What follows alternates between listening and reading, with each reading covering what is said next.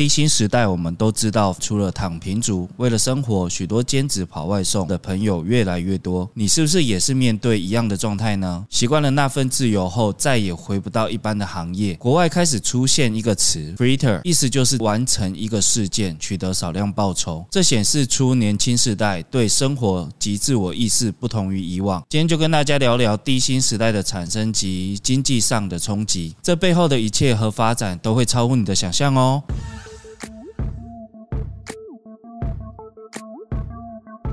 欢迎来到房仲小五的频道，大家好，我是小博。在我们进入主题前，要带大家进入一场时空之旅，了解早期台湾经济蓬勃的时代和当中不断的演变。一九五零年代的台湾产业都是士农为主，当时推动三七五减租和耕者有其田，都是以股票作为耕者有其田的谈资。但是股票并没有开放市场，所以一直不断的协商。不过遇到一九五零年爆发的韩战，美国对台湾做出协助，尤其是在面粉这类的民生物资，就有面粉袋内裤这件趣事，上面还印着中美合作这类的字句，也让台湾减少赤字的情况。在这时候就有能力增加许多投资来发展基础建设，所以一九五一年才有所谓进口替代，因为早期没有工业基础，便生产简单民生产品代替进口，后来就开始了民生工业。当时农业出口依旧占八十 percent 以上，但是工业逐渐成长，纺织、造纸、轮胎、石化、肥料。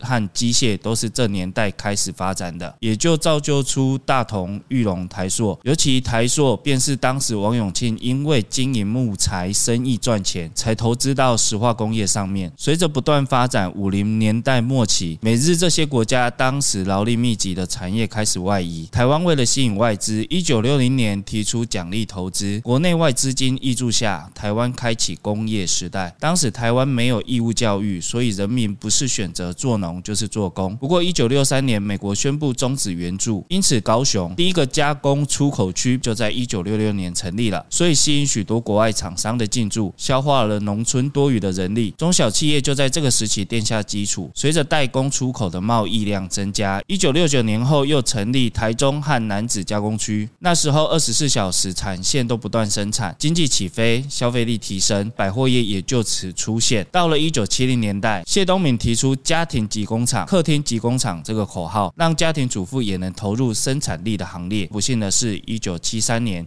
以阿战争爆发，石油输出国因为制裁以色列，便有了石油禁运的事件。这是全球的第一次石油危机。当时为了抗通膨，政府提出公务员加薪，也迫使政府开始第二次进口替代的方案。所以，一九七四年，蒋经国提出精建计划，也就是后来我们所知道的十大建设。当然，还有铁路和港口建设，都为未来的。出口贸易奠定一定的基础，而且十大建设也创造出大量的工作机会，也让台湾成为亚洲四小龙之一。不过，一九七九年中美建交引起移民潮，加上第二次石油危机爆发，当时政府希望降低通膨影响，压低汇率来增加货币供给，提升出口量，但是却引起学术论战，也是公开讨论政策的开始。最后，则是采取高汇率的做法，让物价趋于稳定。一九八零年，为了工业发展，新竹科学园区正式成立，加上一九八五年，张忠谋回国任职工研院，成立台积电，让科技业大幅成长。一九八七年，因为主要出口国美国要求台湾升值，所以开放外汇管制，也让台币对美元大幅升值。国际资金不断流入台湾，让台湾的资金泛滥。台湾钱因卡巴这句话就可以形容当时八零年代的情境。那时候，从六合彩到上号子炒股票，甚至炒房地产，台湾成为外媒口中的赌博之岛。一九八九年，就有了无壳瓜牛运动。当时发起人李信长。因为房地产的上涨，卖掉房屋，想要换小房子，留下一些现金在身上。殊不知卖掉后，房市涨幅凶猛，买不回来了。自从开放股市交易后，一九九零年甚至创下一万两千六百八十二点的高点，连市场买菜的家庭主妇都在疯狂，因此延伸出“菜篮族”这个词汇。因为一九八五年开始，人均薪资不断攀升，年年的加薪，劳动力成本增加，使得一些中小企业，尤其劳力密集的产业开始外移，首选便是东南亚国家。一九九九一年颁布促进产业升级条例，明定新兴重要策略性产业，只要创业和扩充就可以抵减营利事业所得税，尤其科技业受惠最大。华硕的主机板、台积电的晶圆代工和广达的笔电代工都冲到全球市占第一。促产条例使得南部和中部的科学园区也陆续规划兴建。一九九二年，邓小平推动中国招商引资，使台湾加速产业的外移。一九九五年，科技业开始吸进中国，也使得就业机会无法留在台湾。一九九六年，李登辉提出借机用人的主张，为了避免丧失研发优势，界定科技业五千万美金以上基础建设三种产业，对中国应有所管制，但只持续四年多。政党轮替后，便改为积极开放、有效管理。二零零零年开放八寸晶圆前往中国设厂。二零零一年全球经济下滑，美国发生九一一事件，台湾出口严重受创，国内失业恶化，民间投资大幅衰退，工业生产骤降。当时经济成长率呈负数，而且产业外移加上引进外劳，失业率不断攀升。二零零二年，台湾经历十二年申请流程后，以台澎金马个别关税领域的名义加入 WTO，成为会员国。加入后，产业受到冲击，尤其是高科技面对他国竞争和追赶，就有了两造双新政策，不做附加价值低的，而是针对关键性高的产业外移。当然也影响到银行业的发展，因为企业金融的获利缩减。二零零四年后，银行转为消费金融业务，开始强力推销信用卡和现金。二零零五年十一月，有了双卡风暴，从金融问题变成了社会问题。更严重的是，二零零八年九月，美国次贷危机引爆金融海啸，让景气陷入低迷，台股也因此暴跌，经济成长率再呈负数。后续台湾对中国的经济依赖加重。二零一零年签订两岸经济合作架构协议，也就是 ECFA。ECFA 目的就是让台湾商品免关税进入中国市场，相对台湾也要提高关税商品的比例，并大幅开放市场给中国，所以引起反对。尤其沿海城市的发展程度已经不输台湾哦，因此台湾已经过了以人力成本低为优势的时代，传统产业和电子代工业纷纷外移，全球趋势也已经从硬体时代进入软体时代。此时的发展对人才的需求量庞大，但是台湾人才的产出却多往服务业发展，这类技术性人才的产生。十分的缺乏。我们走过这些历史红河后，回到现在，许多人会觉得现在的钱不好赚，薪水低，加上物价高。二十年前可能一千元够一家人吃个两三天，现在一天可能都不够。我们就先来聊聊造成低薪的原因吧。第一，产业组成早期都是代工业为主，随着台湾的人工成本越来越高，原本需要许多人力的产业却外移了。加上近年来疫情让出口贸易停滞，各国都以内需为主。台湾不像欧美有庞大内需，主要也是人口。数的差异，加上台湾服务业人口的产出量过于庞大，就职市场相对其他产产业弱势，因此对人才的是供过于求啦。第二，高等教育泛滥，台湾义务教育最初是国小六年，民国五十七年改为九年义务教育，到民国九零年代又改为十二年国教，这样的推行让台湾慢慢往高等教育推进。在早期，大学生是很稀有的，现在则是受到少子化，加上义务教育的拉长，大学成为职场的基本学历门槛。网络。流传一则笑话：招牌砸下，随便都能打得到大学生，也就是学历贬值了。加上高等教育泛滥，很多人会感受到素质的降低。三、前阵子的疫情因素，因为现在全球化的程度不同以往。我们前面有聊到台湾开放汇率市场，让国外资金不断涌入，但是当这股资金获利了结后，面对的是股市的大幅回档。近年来的疫情更是重创了服务业，就连旅游业者也受到很大的影响，导致原本服务业占比比较重大的台湾经济上受到。打击，疫情使得餐厅景点无法前往，原本就薄弱的内需市场就变得需求更低了。四，年轻世代不碰三 K 行业，以前中国文化就是万般皆下品，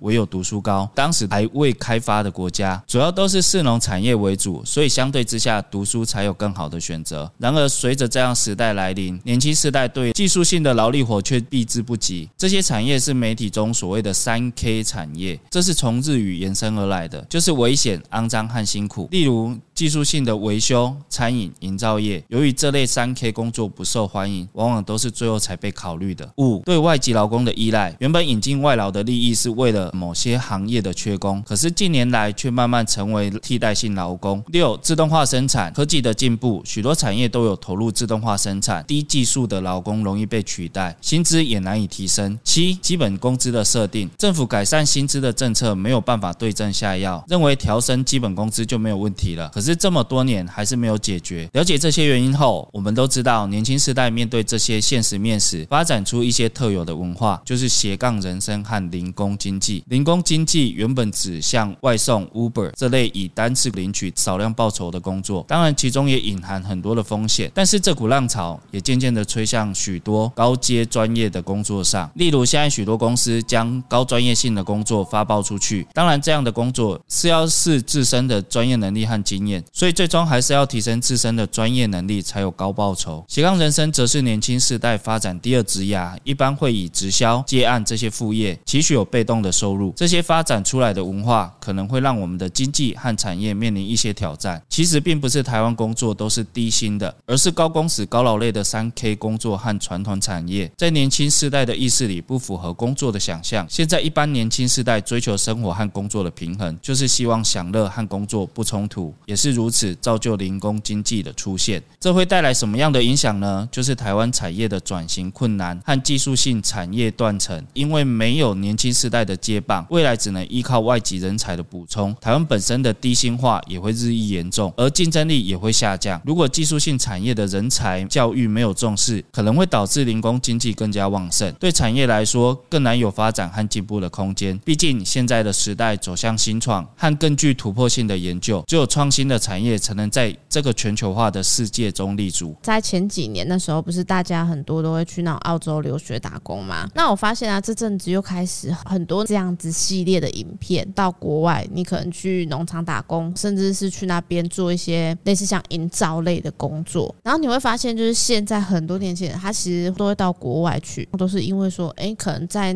外面薪水更好，甚至说在那边的环境是不同的。有时候并不是排斥，而是因为台湾的一些工作环境。可能让他们的感受性是不好的，比如说像台湾的工地文化，抽烟、喝酒、吃槟榔嘛。哎、欸，你厉害，因为早期就是管制不会那么严格，所以他们就是可能三不五时，把阿比当水喝这样。对啊，那个广告不是都这样子吗？你有去做过？就是看广告的，兄弟啊，Hockey 啦。对啊，所以年轻人其实对这个工地文化也是有一定的排斥性在啊。第二个原因就是薪资水准的部分，台湾呢、其实跟国外比起来，我觉得像营造业来讲，甚至是在农场干活这种收入来说，比较起来，台湾是偏低的。就是所谓的同工不同酬啦。我以运动员来举例好了，台湾的整个运动的环境跟生态，不管是篮球还是棒球，发现我们现在很多的运动员啊，他都往国外去移动。大联盟、NBA，甚至说，诶、欸，可能日本为什么都不留在台湾？我有听说过啦，像篮球员比较有名的，一个月的薪水大概十万到二十万，已经非常好。对啊，但是他可能去大陆，甚至去日本，他的年薪可能是五倍甚至更多。那以一般人来讲，哎、欸，我做同样的事情，当然能希望获得最大的利益跟回报。对啊，而且台湾好像传统的观念就是对于做工做农这个比较不喜欢。我外公那个年纪来说，我不知道你有没有听过一句话：你哪不爱讨钱？有去做工啊？小时候听不懂这句话的意思，对。但是后来其实出了社会，能知道说哦，原来是这个。因为读书真的会带给我们更好的环境，也让我们会有比较多的选择了。然后你选择性多的时候，当然就是一定会挑比较轻松的。可是我觉得台湾就是这样子，因为哈早期灌输的概念比较多，你会发现哦，很多就是几乎都是以服务业为主的。因为我是七年级的嘛，如果说有认识我的朋友，他应该知道我以前是职业军人。那其实你刚才提到像澳洲打工这件事情，我自己也曾经有这样子的想法过，主要是因为身边的朋友，那时候听朋友讲说，哇，他去澳洲打工，扣掉开销之外。一年可以存下一百万，大家听到这个谁不心动？对啊，可是我觉得，如果今天你是抱持那种一边玩一边打工，你还是想要享乐，那个也是存不到钱的，因为毕竟到那边他们的薪资水准跟那消费水平跟我们是完全不一样的。这个也是后来了解到之后，我没有继续这个想法的原因。我觉得各位朋友，如果说要去国外啊打工，嗯、真的要了解清楚，再决定要不要去，因为年轻人的心态嘛，就是想哇，我是在国外工作、欸，有一种那种崇洋媚外的感觉，就是成就感啊。尤其澳洲在那个时间点，《哈利波特》、《魔戒》很多的场景都是在澳洲。如果我们是专程去玩，一趟是不便宜的。对啊，那我们今天是在那里工作，然后去享受生活，嗯、我觉得这样很不错。但是我后来问我朋友说：“哎，你去那里是做什么样的工作？”他竟然跟我说：“做什么工作不是你自己决定的。”哦，是类似像中介这样决定吧？应该都是分配性的吧？我觉得我们这边算好很多了，因为他们那时候同时三个人一起去，那他被分到的工作是在葡萄园捡树枝。他说这个是相对最轻松的。有另外一个朋友，嗯，是直接被分配到屠宰场。哦，杀猪的是不是？就是每天要屠杀生物的哦，哇，他那个朋友做没几天受不了，但是受不了，你不能说不做就不做，因为你是有签契约的，毕竟你要签证什么的，他也是需要办理啊，对，所以会需要你待一定的时间才能走，而且你去那里的目的是工作，嗯，所以。你一开始过去的时候，其实就已经签订了一些合约，嗯，变成说你如果临时反悔，你可能会有违约金，甚至没有办法回国的情形。他是真的觉得自己很幸运。他说，澳洲其实那个地方大概五点六点。就下班了，大概七点八点不太会有人。他们是非常注重生活的一个国家，但是因为葡萄园不可能在市区嘛，都是在比较偏郊，要一趟很远才可以到。整个礼拜下来就是省吃俭用，要去市区买个东西，基本上会花掉很多的钱。这个第一桶金他也存得很不容易。时间到之后，他没有选择继续，而是回到台湾来另谋高就的原因也在这边。我相信多多少少年轻人都会希望说，哎，我可能在二。十出头岁就存到人生的第一桶金，可是现在大部分产业在增财啊，你会看到最低薪资两万多了。他如果要选择一个高科技业，甚至是储备主管那一类型，要求会更高一点，可能到硕士。这个我晓得，因为我自己就有体验过。像我之前是军校，其实军校的学历外面是不太会去承认的。有一些人会说：“哎，你军人退下来是很大的优势，就是会找你去做高管啊。”嗯，但是要找的高管人才通常。可能就是专门科系，已经做满二十年的，哦，你已经做到中校甚至上校，嗯，然后退下来，你本身有着终身俸，嗯，那其实领着终身俸，甚至不找工作是没有关系的，没有关系的啊。但是像我是时间到我就退下来，哎，前几天我才刚跟阿伟在聊天，嗯，就在那数说我退下来到进公司之前，我到底做了多少的工作，夯不啷当算起来也大概七八样，哎，工作经历是非常丰富的嘞。因为你可能那一年就会可能就会体验过一到两份工作了，所以其实这一篇的低薪时代啊，我觉得对我来讲是。我经历过的一段生活啦，服务业为什么会这么多人会去做？因为它真的没有门槛，对啊，而且它随时在缺人。至于说你有技术性的，像我去应征过比较大的工厂，履历投过去了，没反应，对不对？完全没消没息，像石沉大海一样，不符合他们的征才条件。然后学历又不够，你你是来搞笑的吗？给我有一种这种感觉，你知道吗？就是挫败感。但是我今天同样的，我履历可能投到早餐店，他直接问你说：“哎，你明天可以来吗？”对，我说 很好啊。OK 啊，没问题啊，因为服务业真的很缺人。我以前大学的时候在打工，火锅店那种，我那时候做了差不多一年多吧，流动性非常的高。我觉得这些人里面有一些可能也被吓到，你知道吗？就 Amazing，怎么那么快就录取了？